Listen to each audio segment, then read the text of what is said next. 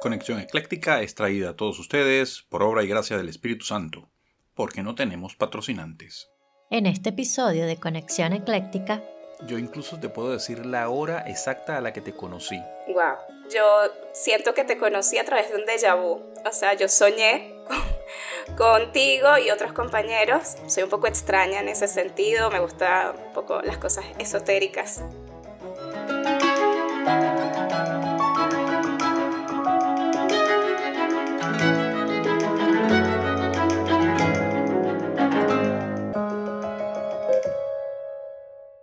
Amigos, amigas, bienvenidos a este primer episodio de Conexión Ecléctica. Yo soy Miguel y estoy aquí con mi hermana de la vida, Rosy, ¿cómo estás? Hola, Miguel, ¿cómo estás? Muy contento, muy emocionado de iniciar este proyecto contigo, un proyecto que además hemos venido pensando desde hace muchísimo tiempo y que me genera muchas expectativas positivas compartir este espacio contigo para, para hablar, ¿no? Para hacer lo que hemos hecho toda la vida, pero en esta oportunidad a través de este nuevo espacio, de esta plataforma nueva para nosotros, que es un podcast, y expectativas de, de ver cómo nos va, de ver cómo este proyecto crece y se convierte en algo verdaderamente bonito, como lo hemos visualizado hasta ahora. ¿Cómo está la cosa por allá? ¿Qué nos cuentas? Bueno, contarte todo tranquilo, solo que con mucho frío. Ya sabes que está el invierno aquí en toda Europa, yo estoy en Francia y nada, bueno, nunca me he acostumbrado al frío. No sé tú, pero yo nunca me acostumbré al frío. Después de 10 años aquí, mi cuerpecito caribeño sigue extrañando el sol y el calor. Sí, aquí también está haciendo bastante frío. En los últimos días, eh, estamos grabando esto un 24 de noviembre, en los últimos días de hecho hemos amanecido por debajo de 0 grados, las primeras heladas de la temporada. Yo estoy en el sur de Alemania y aquí la temperatura también ha bajado bastante. En la próxima parte hablaremos sobre cómo nos conocimos. Bueno, en este primer episodio, Rosy, vamos a darle a los oyentes un background nuestro, ¿no? Explicarles cómo surgió esto, de dónde venimos, cómo nos conocimos y un poco comentar sobre esos recuerdos, esas anécdotas de aquella época nos conocimos en los pasillos de la Escuela de Idiomas Modernos de la Universidad Central de Venezuela, yo recuerdo con exactitud la fecha en la que te conocí. Sería un 25 de octubre de 1999. Es más, te puedo decir la hora exacta, bueno, casi exacta en la que te conocí. Sería alrededor de las 10 de la mañana. Y la razón por la que recuerdo con tanta exactitud es porque primero fue el primer día de clases de ese, de ese primer año y además porque eh, los lunes a primera hora nos tocaba una clase de lengua española 1 con la profesora Yajaira Arcas. Y si la profesora en algún momento escucha esto, eh, bueno, un gran saludo a la profesora Yajaira Arcas. Un saludo. Sí, gracias a ella eh, lo poquito que, que, digamos acá correctamente desde un punto de vista lingüístico se lo debemos a ella. Sí. Y bueno, esa clase con Yajaira Arcas a primera hora, a las 7 de la mañana, yo no entré porque me confundí y entré a otra sección de lengua española con otra de las profesoras de lengua española de la Escuela de Idiomas Modernos. Ah, ¿Cómo se llamaba esa profesora? Eh, Luz Marina. Eh, eran tres profesoras de lengua española famosas. Estaba Yajaira Arcas, estaba Rosario de León y me parece que la otra se llamaba Luz Marina Rivas o Marina Rivas. No, no recuerdo con exactitud. Ni idea, no recuerdo. Entonces ella pasa la lista y por supuesto, como no era mi sección, no era la que me correspondía, y yo en ese momento no sabía, eh, yo no estoy en la lista. Entonces al final eh, ella dice, bueno, hay alguien que no nombré. Y yo por dentro pensando, oye, qué salado soy, primer día de clase y no estoy en la lista. Entonces yo levanto la mano y digo, bueno, sí, yo no, no me nombró. Ah, bueno, no. Entonces ella me anota, al final de la lista me anota a mano. Y bueno, pasó esa, esa hora de clases y a segunda hora nos tocaba inglés. Entonces, inglés con el profesor Carlos Saavedra, inglés 1. Entonces yo salgo y empiezo con el horario en la mano, empiezo a buscar el, el salón que nos tocaba, ¿no? el salón que nos correspondía. Y entonces te veo a ti que estás parada justo en la parte de afuera del salón, también como esperando que se abriera la puerta para entrar. Y yo me acerqué y pregunté, mire, esta es la clase de inglés 1. Y bueno, la gente estaba así un poco, más, todo el mundo estaba más o menos igual, un poquito perdidos por ser el primer día. Pero sí recuerdo distintivamente ese momento de forma muy, muy nítida. La primera vez que te conocí hace ya 23 años, un poquito más de 23 años. ¿Qué tal? Bueno, yo no recuerdo con exactitud, así como tú, porque yo tengo mala memoria, bueno, creo yo tener mala memoria. Solo recuerdo que fue 1999, porque bueno, es el año que, que quedamos en la universidad para empezar a estudiar idiomas. Y solo recuerdo eso, sin embargo, eh, bueno, una anécdota que ya tú conoces, yo siento que te conocí a través de un déjà vu. O sea, yo soñé contigo y otros compañeros que estaban en la escuela de idiomas en el edificio de transbordo y luego una tarde, una mañana, no recuerdo bien, vi como el déjà vu y dije, wow, yo había soñado con esto, pero tú sabes que yo soy una persona que, bueno, soy un poco extraña en ese sentido, me gustan un poco las cosas esotéricas. No creo 100%, pero como decimos en Venezuela, de que vuelan, vuelan. De que vuelan, vuelan, sí, sí, de verdad. Yo soy muy escéptico, pero debo decir que sí, uno nunca sabe. Y no, qué bueno, qué bueno que me conociste incluso antes de haberme conocido en tus sueños premonitorios. Es para mí un privilegio. Exacto, o sea, como que el sueño me dijo, eh, hay una conexión especial con, con, este muchacho y bueno, fíjate, 23 años después seguimos siendo amigos. Creo, sin temor a equivocarme, que eres mi mejor amigo. Los mejores amigos. Somos los mejores amigos. Exacto. Entonces... Sí, es decir, e, e, eres la tía de mis hijos. Y, Exacto, igualmente. Y bueno, hemos vivido tantas cosas tan bonitas otras no tan bonitas, pero, pero bueno, hemos sabido superar las diferencias que hemos tenido. Sí, total. Sí, una amistad extraordinaria. Y creo que este podcast debe ser el reflejo de esa amistad. Y creo que de una manera u otra este podcast va a reflejar ese cariño tan bonito que nos tenemos. Sí, es como tú dices, es ese reflejo de, de esas bonitas amistades que se hacen en la universidad. Yo sé que al menos en, en en las personas que nosotros conocimos este, en esa época también hay muchos, se hicieron muchas amistades que se mantienen este, hasta el día de hoy y es eso, los años universitarios de verdad que es de, de mi vida, que apenas tengo 41 años, pero de mi vida, eh, tal vez mi etapa favorita. Sí, sí, la mía también, la mía también. Y que en nuestro caso no solamente es el hecho de que nos conocimos en la misma universidad, sino que al poco tiempo de habernos conocido nos dimos cuenta de que de hecho éramos vecinos, de que crecimos en, calles muy cercanas la una de la otra. Vivíamos en la misma zona prácticamente de toda la vida que veníamos de un estrato social muy parecido. Además, tu abuela de Katia, mis abuelos también de Katia, yo pasé gran parte de mi infancia en Katia. Es decir, tantos elementos en común que tenemos que parece que la forma que nos conocimos lo hubiese escrito un guionista. Sí, pero no, no solamente mi abuela, eran mis abuelos, o sea, mis cuatro abuelos, eh, aunque no eran originarios de, de, ese sector tan popular de Caracas como lo es Katia, vivían en Katia, o sea, llegaron desde los diferentes lugares donde nacieron y se establecieron en Katia. Y luego ahí nacieron, pues, este, mis papás y bueno, obviamente mis tíos y de ahí se origina eh, mi familia. Sí, en mi caso también, en mi caso también. Eh, bueno, mis abuelos paternos, mi abuelo era de Nahuatá, mi abuela era de San Agustín, pero una vez que se casaron, bueno, consiguieron ese apartamento en el 23 de enero y mis abuelos maternos eran de la isla de Margarita ambos, pero también una vez que se casaron se mudaron a la zona de Altavista de Katia. Así que, bueno, todo el entorno de Katia fue un elemento fundamental durante mi infancia y sin duda que Katia moldeó de alguna forma nuestras personalidades, nuestro background cultural, porque... Sí, total. Sí, porque además eh, nuestros padres también eran más o menos contemporáneos, tú y yo nacimos con pocos meses de diferencia, nuestras familias eran muy similares, nuestros padres experimentaron situaciones muy similares durante su juventud, es decir, ha habido una gran cantidad de elementos que se han conjugado para agregarle sabor a esta amistad, que volviendo al tema de tu sueño premonitorio, mm, si bien yo soy una persona escéptica, como ya dije, no puedo dejar de aceptar que existe una conexión que va mucho más allá de lo físico, mucho más allá de, no sé, no sé cómo llamarlo, de la física newtoniana, de alguna forma, ¿no? Sí, por eso el nombre conexión ecléctica. Eh, conexión es porque la palabra conexión es muy, muy importante en nuestra amistad. O sea, hay una conexión desde el principio y se mantiene, ¿no? A pesar de la distancia hoy en día, ¿verdad? Porque tú estás en Alemania, yo estoy en Francia. Estamos como a un par de horas en avión, pero con el ritmo de vida que tenemos, somos padres, los trabajos,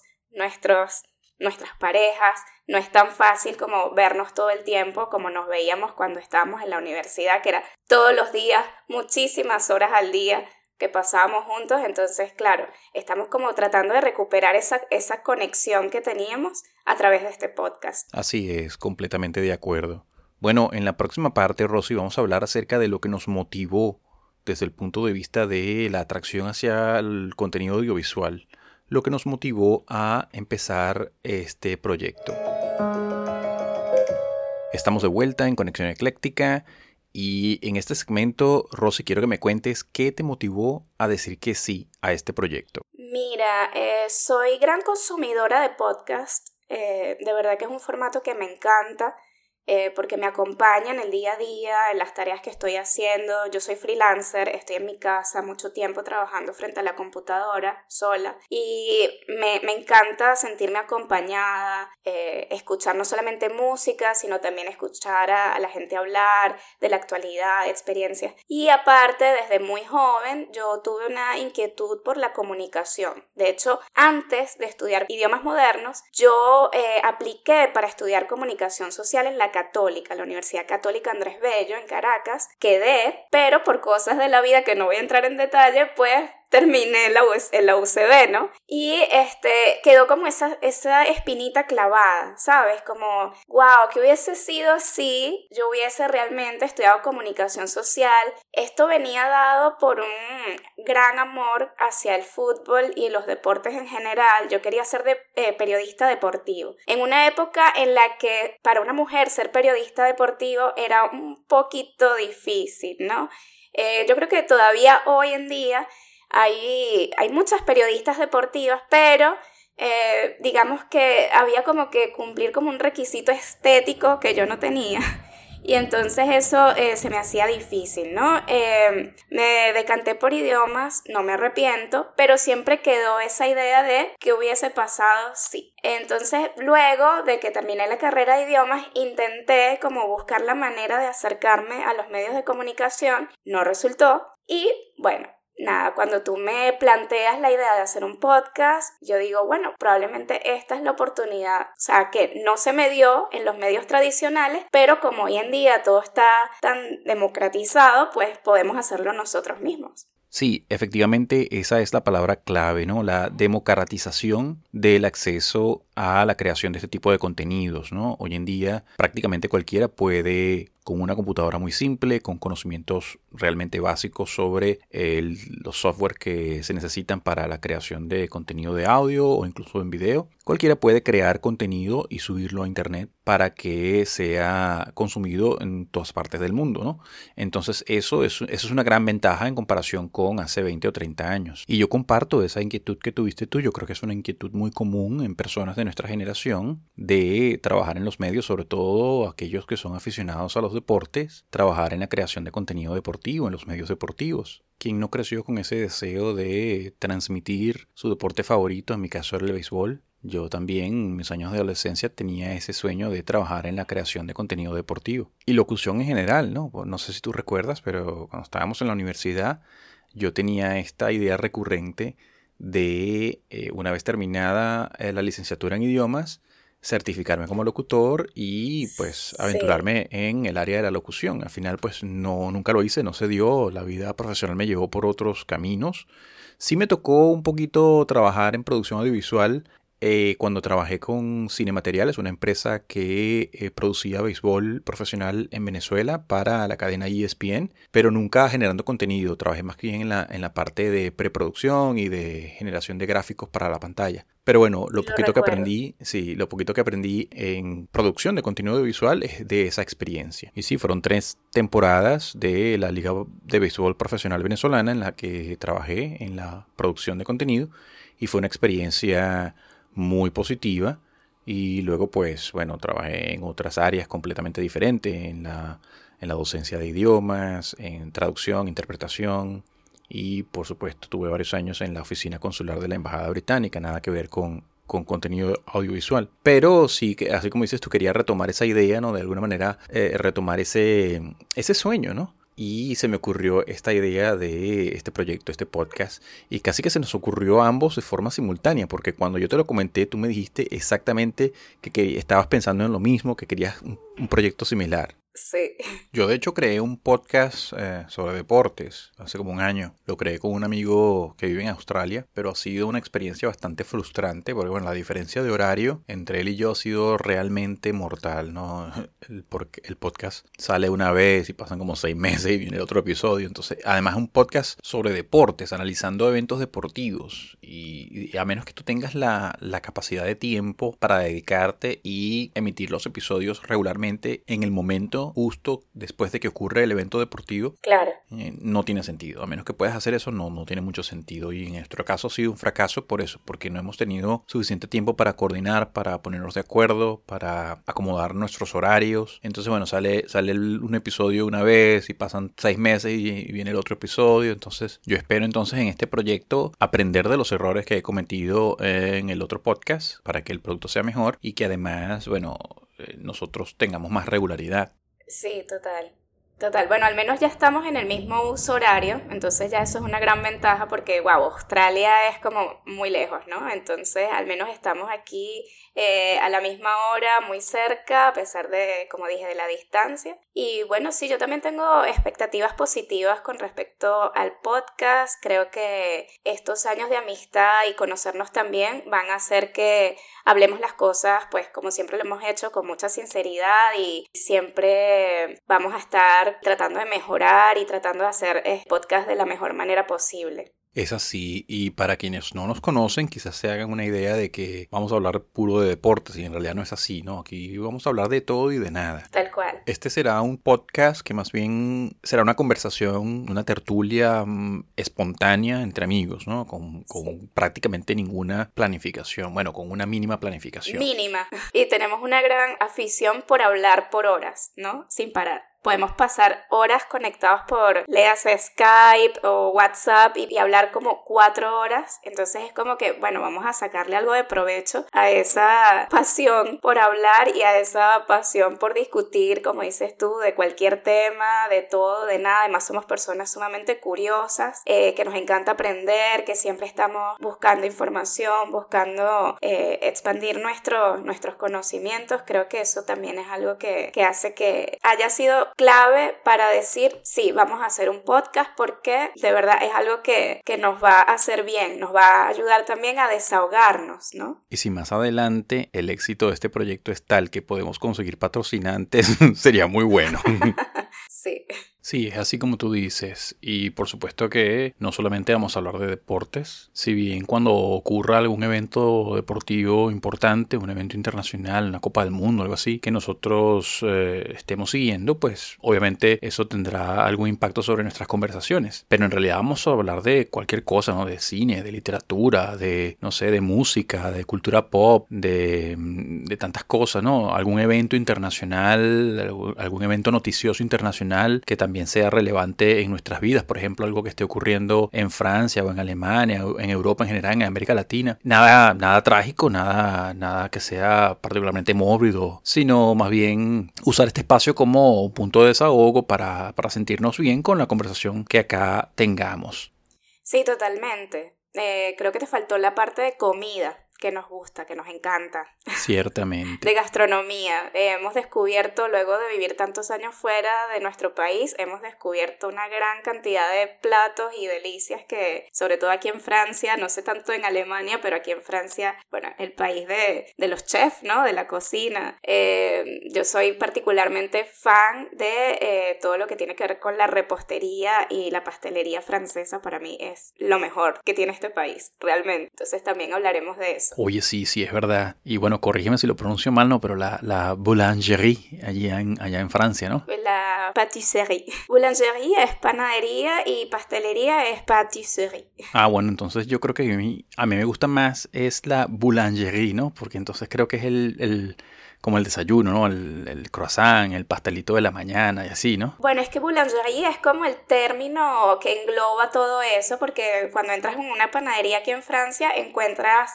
eh, lo que son los postres, ¿verdad? Los dulces y también los croissants y todos los pan au chocolat y todo eso que viene, viene siendo eh, la viennoiserie, que es como otro nombre que le dan también a, a ese tipo de, de pancitos, ¿no? Dulces. Bueno, desde ya podemos adelantarle a nuestros oyentes que ese seguramente va a ser el tema de alguno de nuestros episodios, ¿no? La, la polémica esa que hay con el, ¿cómo se llama? El pan, el pan a chocolate y ¿cómo se llama la otra? Chocolatina. Ajá, podemos hablar de eso porque además sería interesante conocer tu, tu perspectiva y tus experiencias. Sí. Y en el mismo episodio, pues complementar con algún comentario de mis experiencias acá con la comida bávara. Y bueno, con esta idea ya creo que es hora de despedirnos. Nuestros oyentes ya creo que tienen una idea clara de qué tipo de conversaciones pueden esperar de este podcast en los próximos episodios. Pueden suscribirse a Conexión Ecléctica a través de su plataforma de podcast favorita. También pueden hacerlo directamente en nuestro sitio web www.conexionecléctica.mslweb.net. Allí pues encontrarán el vínculo correspondiente a cada una de las grandes plataformas y también el vínculo directo de las RSS si desean suscribirse de esa forma. También pueden seguirnos en Instagram. Rosy, explícale a nuestros oyentes cómo nos pueden conseguir en Instagram. En Instagram eh, nos consiguen como Conexión Ecléctica Podcast. De momento en esa cuenta no hay nada, la acabamos de crear. No. Sí, pero bueno, poco a poco iremos eh, publicando allí contenido que tenga que ver con los temas que conversaremos acá en cada uno de nuestros episodios. Sí, de momento estaremos solo en Instagram, luego veremos si nos atrevemos a abrir en otras redes sociales un poco más, poco más difíciles de, de navegar como X, la nueva X. Sí, bueno, también el tema es el tiempo, ¿no? Porque si pasamos cuatro horas en nuestra tertulia, luego de mil años para editarlo, lo condensamos a una media hora para que sea un producto digerible para la gente que nos escucha. Y bueno, por supuesto tenemos obligaciones con nuestros hijos, con la familia, con el trabajo. No nos queda tiempo para otras redes sociales. Sí. Sí. Pero bueno, ahí veremos poco a poco cómo, cómo iremos creciendo. Rosy, un placer haber compartido este primer episodio contigo. Igual. Sí, siempre es muy grato conversar contigo. Igualmente. Y bueno, nos estamos hablando. Será hasta la próxima. Vale, nos vemos. Chao. Chao. Conexión Ecléctica es un podcast producido por Rosy y Miguel. La música es de Alexei Chistilín, Lexi Music en pixabay.com. Síguenos en Instagram, arroba Conexión Ecléctica Podcast. Y para que no te pierdas ningún episodio, suscríbete a través de tu plataforma de podcast favorita o a través de nuestra página web conexionecléctica.mslweb.net. Ahí también podrás dejarnos tus comentarios y enterarte sobre cómo colaborar con nosotros.